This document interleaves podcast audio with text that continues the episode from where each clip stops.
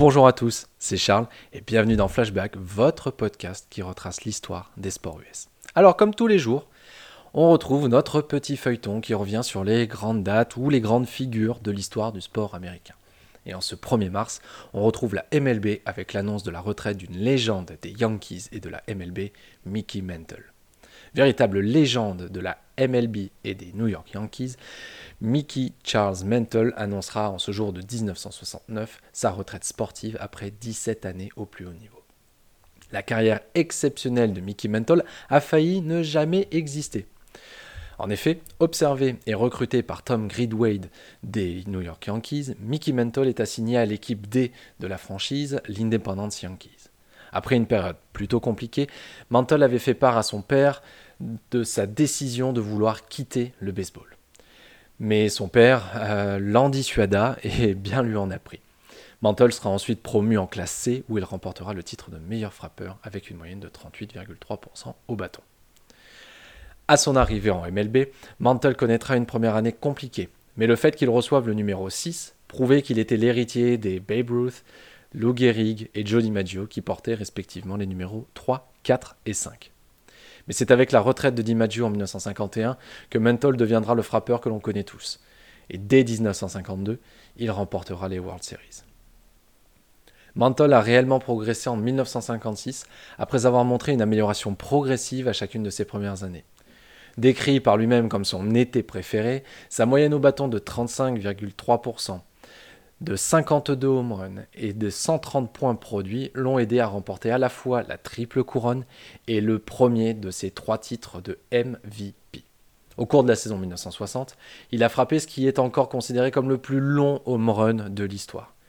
Il en a frappé un sur le toit du terrain central droit du stade Briggs qui aurait parcouru 643 pieds, soit environ 196 mètres.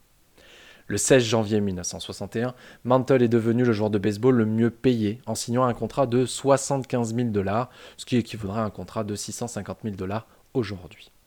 DiMaggio, Hank Greenberg et Ted Williams, qui venaient de prendre leur retraite, avaient été payés plus de 100 000 dollars en une saison et Babe Ruth avait un salaire maximal de 80 000 dollars. Mantle est devenu le joueur actif le mieux payé de son temps. Cette même année, Mickey Mantle s'est mis en chasse du record de home run en une saison d'une autre légende de la franchise, Babe Ruth. Mais à mesure que la saison progressait et que son nombre de home runs progressait aussi, Mickey Mantle a fait face au conservatisme des fans new-yorkais. Pas question de toucher à la légende du Babe. Alors lorsqu'il termine la saison avec 54 home runs, un soulagement profond s'est emparé des fans des Yankees. Mantle n'a jamais vraiment été considéré comme aussi doué et aussi bon que son prédécesseur dans le champ centre, Joe DiMaggio.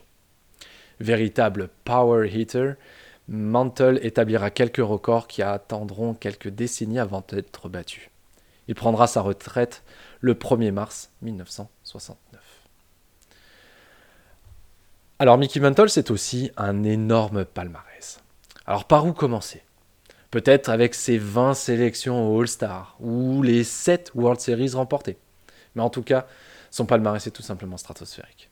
Trois fois MVP. Batting champion de l'American League en 1956. Quatre fois home run champion de l'American League. Gold Glove en 1962 et vainqueur de la triple couronne en American League en 1956. Il sera bien entendu introduit au Hall of Fame en 1974 avec 88% des votes dès sa première année d'éligibilité. Mantle est désormais célèbre pour sa carte à collectionner, datée de 1952. Cette carte, et les amis de Podcart pourront vous le dire, elle est considérée comme l'un des Graals des collectionneurs. Elle s'était vendue pour 5,2 millions de dollars en janvier 2021. Tops avait d'ailleurs retiré le numéro 7 de ses collections phares jusqu'en 2006. Depuis, par exemple, Aaron Judge s'est notamment vu attribuer ce numéro pour sa carte. Mantle décédera le 13 août 1995 des suites d'un cancer très agressif attribué à la transplantation du foie qu'il avait reçu quelques mois plus tôt en raison d'une hépatite C. J'espère que cet épisode vous a plu et on se retrouve dès demain pour un nouveau épisode de Flashback.